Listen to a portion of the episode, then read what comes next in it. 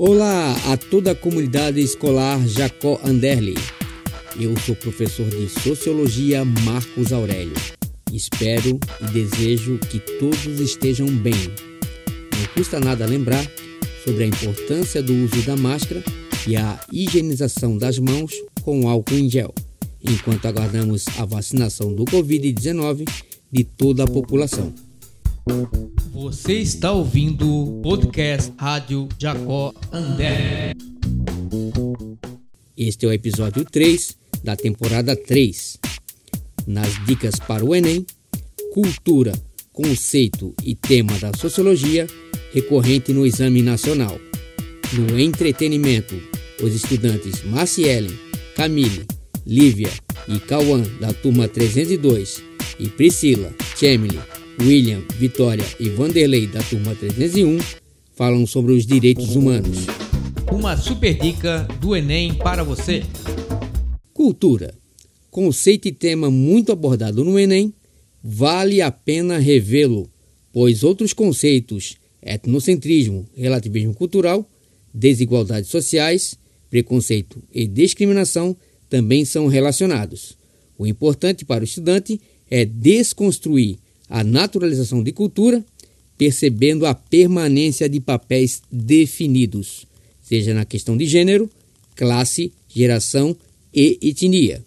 Compreendendo a cultura, compreende-se o feminicídio, a pobreza extrema, o racismo e a criminalização dos jovens, entre outros temas. Fique esperto, retome o tema. Entretenimento como conhecimento. Bom dia, professor. Somos da turma 302 e escolhemos o artigo 2. Me chamo Marciela e vim falar um pouco sobre as pessoas com deficiência em relação aos direitos humanos.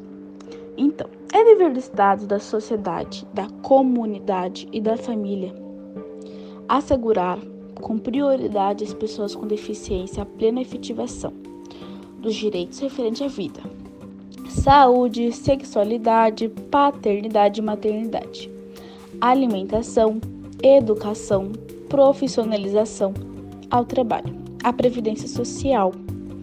Perante a lei, os direitos das pessoas com deficiência no trabalho são aposentadoria com redução de período de contribuição, conforme o grau da deficiência, sempre comprovando por perícia médica auxílio e inclusão para pessoas com deficiência moderada ou grave que entrarem no mercado de trabalho, benefício no saque do FGTS para comprar órteses e próteses, ter ações de acessibilidade. Antes de tudo, a igualdade salarial para todos, né? Nem todo mundo sabe, mas aqui no Brasil também é o melhor do mundo em futebol para cegos campeões dos Jogos Paralímpicos desde 2004. Pois é, o futebol para cegos já coleciona quatro medalhas de ouro e tem na bagagem alguns dos melhores jogadores do mundo. A gente tem que prestar mais atenção e ver quem são os nossos verdadeiros ídolos de uma população e dar o devido reconhecimento a eles, né? E necessário dar luz aos atletas do futebol de cegos e de outras modalidades coletivas. Cada pessoa com deficiência que se destaca na sociedade se torna exemplo para as crianças com deficiência e famílias que têm pessoas com deficiências. E giram tudo para o lado da inclusão e do seu devido reconhecimento. Meu nome é Camille Fernanda e hoje eu vim falar sobre a religião. A religião é uma crença na existência de um poder ou princípio superior sobrenatural do qual depende o destino do ser humano e o qual se deve respeito e obediência principalmente. E com, essa, com esse tema eu vou falar de uma notícia de uma menina de 11 anos que foi vítima de intolerância religiosa numa noite de domingo, como mostrou no jornal Bom Dia Rio, numa terça-feira. Essa criança ela foi atingida por uma pedra na Avenida Merite, na Vila da Penha, na zona norte do Rio, quando voltava de um culto de candomblé. Os responsáveis pelo ato foram dois homens que estavam em um ponto de ônibus na região. Além de atirarem pedras contra a menina que estava vindo do culto de candomblé, eles atiraram contra outros grupos que estavam vindo juntamente atrás dela. E com isso eles saíram fugidos. Quando um ônibus chegou, eles entraram e ninguém mais viu eles. eu sou Cauã da 302 e vou falar sobre racismo e preconceito. Racismo é a denominação da discriminação e do preconceito, direto ou indiretamente, contra indivíduos ou grupos por causa da sua etnia ou cor. É importante ressaltar que o preconceito é uma forma de conceito ou juízo formulado sem qualquer conhecimento prévio do assunto tratado, enquanto a discriminação é o ato de separar, excluir ou diferenciar pessoas ou objetos. Racismo institucional, racismo estrutural, racismo e o preconceito.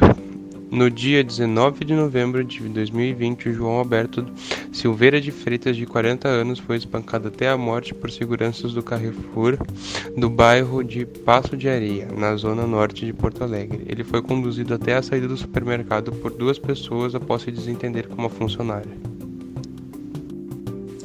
Me chamo Olivia Rodrigues e vou falar sobre a homofobia, que é uma série de atitudes e sentimentos negativos, discriminatórios em relação às pessoas que sentem atração pelo mesmo sexo ou gênero. Eu vou apresentar sobre um caso de homofobia que aconteceu na semana passada. O repórter Eric Rianelli se declarou para seu marido no Dia dos Namorados do ano passado, e essa declaração ela foi exibida novamente neste ano. E um empresário de Brasília, ele fez ataques homofóbicos contra ele, fazendo uso de palavras ofensivas. E fazendo uma relação com o artigo escolhido, podemos ver que não são todos que se adequam com os direitos humanos. Um repórter que apenas demonstrou seu amor utilizando de seus próprios direitos teve que ouvir ofensas de uma outra pessoa. E pelo simples fato de fazer uma pequena declaração para seu marido, como qualquer outro casal faz no Dia dos Namorados. Todas as pessoas merecem respeito e têm a liberdade de se expressar, pois isso é o seu direito. Eu sou a Priscila da 301 e eu vou falar sobre a violência contra a mulher e sobre as mulheres na sociedade e sobre a falta, pelo menos, do cumprimento do artigo 2, que diz que todo ser humano, independente de gênero, sexo, raça, cor, tem o direito de, né, desfrutar de liberdade e afins. Uh, segundo o G1 do, da, da Globo, uh, 105 mil mulheres denuncia, fizeram denúncias usando a Lei Maria da Penha contra violências domésticas.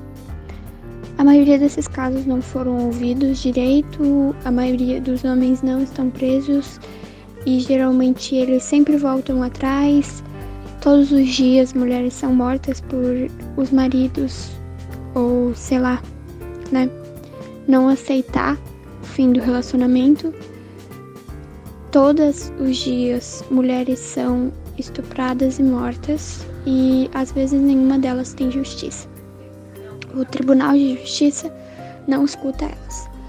Uh, quatro, a cada quatro mulheres, uma é estuprada no Brasil.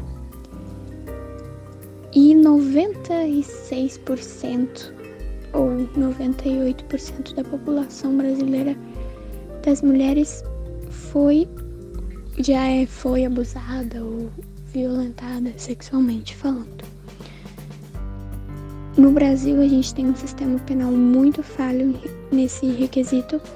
É muito, é, nós moramos, o Brasil é um dos maiores países com mais perigos contra a mulher eu acho que é o terceiro ou quinto país mais perigoso para uma mulher se viver com estupro, com violência doméstica, com todo o machismo e não só nesses, nessas áreas, machismo em escolas, machismo em uh, trabalhos, ambiente trabalhista e enfim. As mulheres ainda são as que recebem menos pelo fazer a mesma função e trabalhar a mesma carga horária e ainda assim elas são as que mais ficam em casa cuidando do lar, da casa e atenção para os filhos e enfim. Então essa é a minha argumentação do artigo 2. Bom, meu nome é Chemly, eu sou da turma 301 do grupo B e eu vou falar um pouco do artigo 3 dos direitos humanos. No artigo 3 diz: toda pessoa tem capacidade para gozar os direitos e as liberdades estabelecidas nesta declaração sem distinção de qualquer espécie, seja de raça, cor, língua, sexo, religião, opinião política ou de outra natureza, origem nacional ou social, riqueza, nascimento ou qualquer outra condição. Temos um exemplo que aconteceu em Ribeirão Preto, que é de maus tratos aos animais. Foi encontrado 80 cachorros presos em uma casa com duas mulheres, em condições muito precárias, alguns debilitados, outros guardados em gaveta e esse tipo de situação, ela viola o artigo 3 dos direitos humanos e acontece muito diariamente. É Só não é mostrado. 301, e quem vai estar falando comigo sobre esse tema vai ser a Vitória Souza. A gente escolheu o artigo 2 que diz: Toda pessoa tem capacidade para gozar os direitos e as liberdades estabelecidos nessa declaração, sem distinção de qualquer espécie, seja de raça, cor, sexo, língua, religião, opinião política ou de outra natureza, origem nacional ou social, riqueza, nascimento ou qualquer outra condição. A notícia que a gente escolheu foi de um caso noticiado pelo G1 de preconceito e intimidação em um grupo de WhatsApp contra um aluno de 11 anos de idade, que após sugerir o tema que fala sobre o mês do orgulho LGBT para um trabalho de escola, o menino foi alvo de ataques por parte de pais de alunos e funcionários da escola. A diretora chegou até a ligar para o aluno, o ameaçando de tirar do grupo caso ele não apagasse a mensagem, e percebendo que o menino estava chorando, a irmã pegou o celular e teve uma discussão com a diretora. A família do aluno da notícia abriu um boletim de ocorrência e teve como consequência o afastamento da diretora e professora que estavam envolvidos nos ataques pela Secretaria Estadual da Educação, e ficaram responsáveis apenas por Oi, atividades aqui é a exclusivamente da turma 301 e eu vou encerrar o assunto sobre o artigo 2. O aluno e a família também receberam um psicólogo disponibilizado pela Secretaria da Educação do Estado de São Paulo. Essa notícia se enquadra no artigo 2, na parte de opinião de outra natureza. De acordo com esse artigo, o aluno tinha total livre-arbítrio para opinar, dar sugestão e falar sobre o assunto. No Brasil, já foi registrado que entre 10 LGBTQIA, 7 já sofreram agressão física ou verbal. O preconceito e a homofobia é algo recorrente na sociedade, não só no Brasil, mas no mundo todo. É algo que vem sido combatido há muitos e muitos anos para que seus direitos sejam reconhecidos e protegidos por lei. É inaceitável, em pleno século XXI, qualquer tipo de preconceito ou discriminação ser direcionado para qualquer ser humano, tendo ele seus direitos. Meu nome é Vanderlei, sou da é turma nossa... 301, grupo B. Vou falar um pouco sobre o artigo 2 dos direitos humanos. Toda pessoa tem capacidade para gozar os direitos e as liberdades estabelecidos nesta declaração, sem distinção de qualquer espécie, seja de raça, cor, sexo, língua, religião, opinião política ou de outra natureza, origem nacional ou social, riqueza, nascimento ou qualquer outra condição. Vou usar como exemplo uma notícia que teve de Balneário Camboriú, que dois influenciadores sofreram ameaças racistas através de mensagens nas redes sociais. Pessoas utilizando contas falsas têm enviado, enviado ameaças de morte e ofensas racistas desde 2019. Eide Rocha Júnior e Tiane Félix somam mais de 20, 20 mil seguidores e desde 2019 recebem esse tipo de ameaças. Entre aspas, de forma clara, escreviam que iriam atear fogo em mim que não era fácil a convivência com uma pessoa preta como eu nessa cidade, contou Age em uma postagem no Instagram. Na mesma época, Tiane também começou a receber ameaças de morte.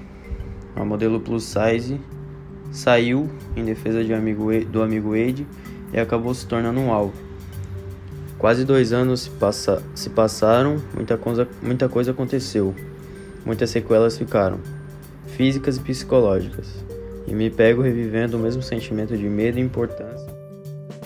Chegamos a mais um final de um episódio do podcast Rádio da Escola, agradecendo imensamente a todos que participam e contribuem com a audiência.